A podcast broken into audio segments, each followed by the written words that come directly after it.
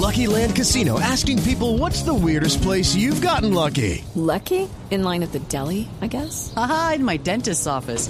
More than once, actually. Do I have to say? Yes, you do. In the car before my kids' PTA meeting. Really? Yes. Excuse me, what's the weirdest place you've gotten lucky? I never win and tell. Well, there you have it. You can get lucky anywhere playing at LuckyLandSlots.com. Play for free right now. Are you feeling lucky? No purchase necessary. Void where prohibited by law. 18 plus. Terms and conditions apply. See website for details.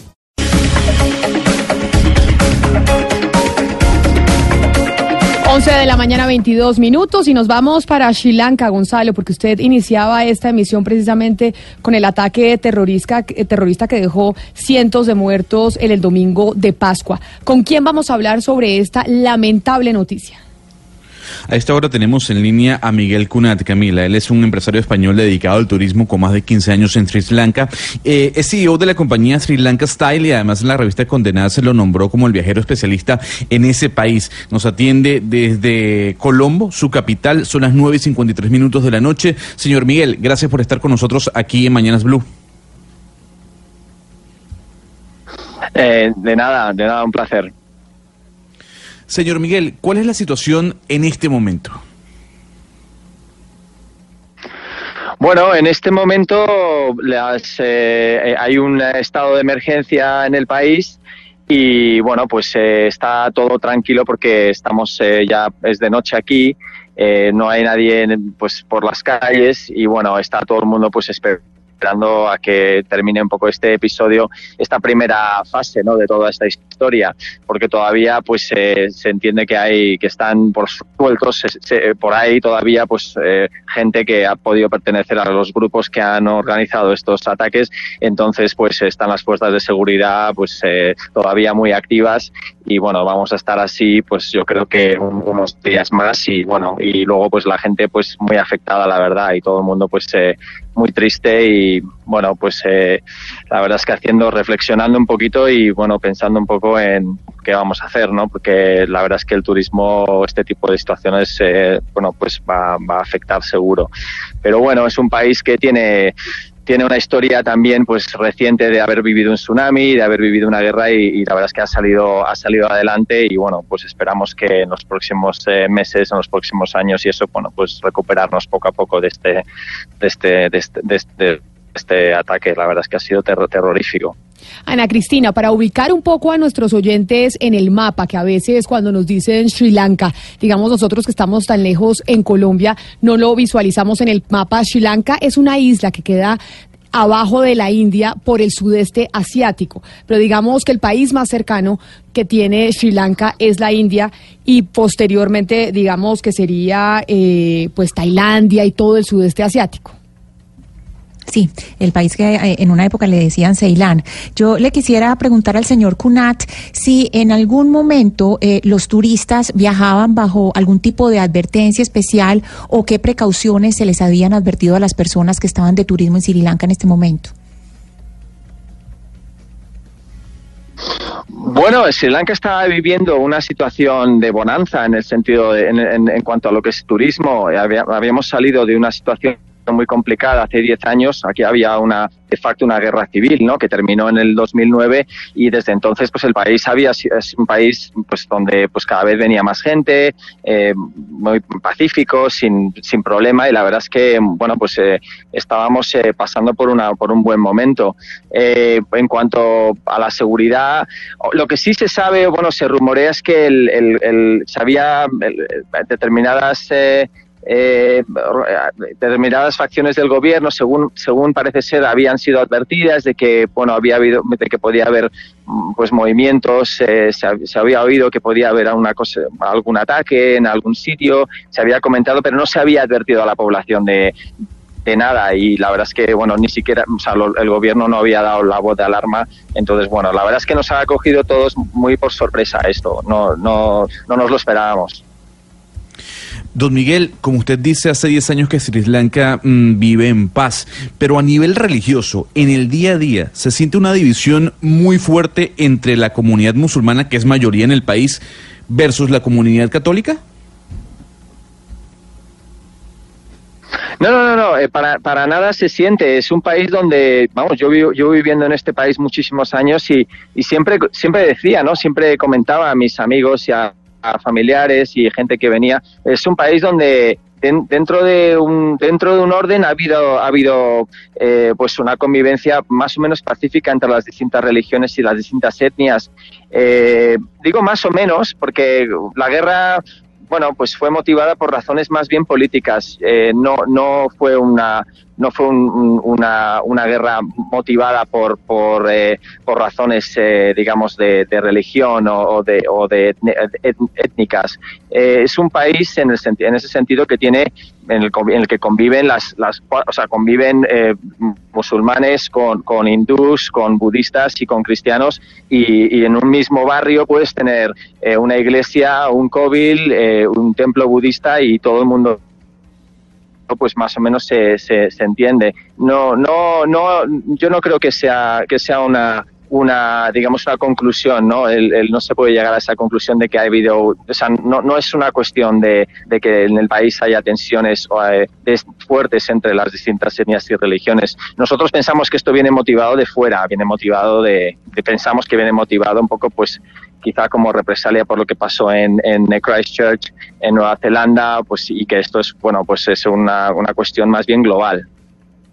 Sí, don Miguel, ¿qué, qué, papel juegan los chinos hoy en, en, en, Sri Lanka? Porque lo que entendemos es que han hecho grandes inversiones, millonarias inversiones en ese país, que parte de la prosperidad de ese país en los últimos años es gracias a la inversión de China, porque entre otras cosas tiene intereses de montar una base militar o está montando una base militar eh, para garantizar el, el, flujo comercial eh, desde ese país hacia, hacia el resto del mundo. Eso es correcto, eso, es correcto. Efectivamente, los chinos hace ya pues unos 20 años, 15 eh, años que llevan eh, situándose en Sri Lanka, tienen intereses estratégicos importantes aquí y, y, bueno, la verdad es que sí que es cierto que, que los chinos eh, bueno, pues tienen, tienen sus intereses aquí. están, tienen en un puerto, importante eh, y luego pues eh, pues están involucrados en, las, en la construcción de grandes infraestructuras y ese tipo de cosas y la deuda nacional de Sri Lanka pues en gran mayoría es con China entonces sí que es verdad que tenemos una relación con China muy especial porque también es, es, un lugar estratégico muy importante dentro del Océano Índico. Sri Lanka es el punto más sur del subcontinente y entonces desde aquí pues se, se controla como quien dice o se, se tiene se, se, se a 10 kilómetros de Sri Lanka hay una ruta comercial entre el canal de Suez y, eh, el canal de Singapur y, Malaca y entonces, bueno, pues es un lugar estratégico muy importante para los chinos, sin duda. Señor Kunat, eh, usted trabaja en turismo y conoce, debe conocer muy bien el tipo de personas que viajan a, Sri Lanka. ¿Cuál es el perfil de ese viajero que llega a Sri Lanka y cuál es la actitud de los locales frente a esos visitantes, frente al extranjero?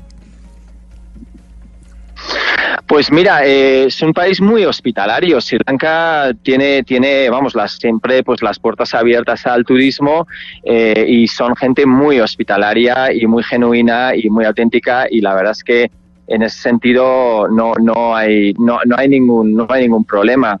Eh, de hecho, durante todos los años de guerra civil, que hubo una guerra civil aquí que duró casi 30 años, eh, mm, o, sea, no hubo ningún, o sea, no hubo ninguna víctima extranjera, salvo unos japoneses que murieron en un ataque muy concreto al aeropuerto, eh, que fueron, pues, eh, eh desafortunadamente les pilló en el lugar equivocado, pero no ha habido nunca un, una, digamos, un acoso al, al viajero o al, o al extranjero eh, para nada, es un país eh, muy abierto al turismo, siempre, siempre, sabes, siempre lo ha sido, has pasado por momentos muy difíciles, pero en los últimos años eh, el número de turistas creció de 200.000 a 2 millones en un periodo de 7 años y, bueno, y está, vamos, y el, y el, país pues estaba viviendo una bonanza, como os digo, ¿no? y de hecho, pues creo que la cuarta fuente de ingresos del país ya era turismo y estábamos, vamos, estábamos en un momento muy bueno. Señor Cunat, a un país como Colombia, como el nuestro, donde nosotros eh, lo llamamos, ver el caso de Sri Lanka le sirve mucho. ¿Por qué razón? Porque Sri Lanka es de esos estados en donde la victoria militar logró acabar con algunas o con las guerrillas que existían en Sri Lanka. Sin embargo, lo que vemos desde lejos es que no se acabó con eh, pues muchas de las causas políticas y étnicas que han originado o que originaron en su momento la violencia en ese país. Usted, eh, después, en su experiencia, estando en Sri Lanka, ¿sí cree que la mejor salida que tuvo ese país para acabar con el conflicto fue exclusivamente la militar y olvidarse de la negociación? Es una buena pregunta. La verdad es que es una pregunta muy, muy, muy interesante. Eh, bueno, visto lo visto, pues eh, te diría que, que sí, la solución militar que, que, que el gobierno anterior eh, puso en marcha, que bueno, pues fue una pues, bueno, tuvo varias eh, partes, ¿no? Por una parte, pues se hicieron eh, aliados de los chinos y de los rusos para poder tener su apoyo en el Consejo de Seguridad de las Naciones Unidas. Eh, luego, pues los, con los indios hicieron una, una especie de acuerdo en por el cual los indios no iban a intervenir, eh, con los iraníes y los pakistaníes eh, hicieron acuerdos para comprarles el armamento, eh, echaron a todos los periodistas, echaron a todas las ONGs y luego bueno pues se dedicaron a, a, a, pues a librar una guerra, eh, una, una, fase final de la guerra que duró como entre cuatro o cinco años y que tuvo un final muy trágico, pero a partir de ese momento no tuvimos, no hemos tenido ni un, vamos, no ha habido ni una, ni una bomba, ni una, ni un atentado de ningún tipo, ni una bala disparada y la verdad es que la población en general, la población en Sri Lanka estaba muy agradecida del gobierno anterior por haber acabado con la guerra, ¿no? Durante que duró tantísimos años. Eh, los métodos, bueno, pues son los que son y luego, bueno, pues por otra parte también quedan todavía cuestiones pendientes respecto a, a lo que son pues eh, eh, posibles violaciones de derechos humanos y bueno un poco cómo, cómo acabó la guerra y no ha habido un juicio y no ha habido nadie pues, no, o sea no ha habido ningún militar al cual han sentado para preguntarle nada entonces bueno bueno pues tienes un poco tiene esas dos caras, esa moneda tiene dos caras, ¿no? Por, te, te, diría, ¿no? Pero bueno, en este momento, vamos, yo te digo que desde que terminó la guerra, aquí no, sabes, no se ha vuelto a, no, no hemos tenido ningún ningún problema y eso, bueno, pues fue una la solución fue una solución militar. Señor Miguel Cunat, empresario español dedicado al turismo con más de 15 años en Sri Lanka, muchas gracias por habernos atendido desde Colombo, su capital. Feliz noche para usted. Muchísimas gracias a ustedes. 11 de la mañana, 34 minutos.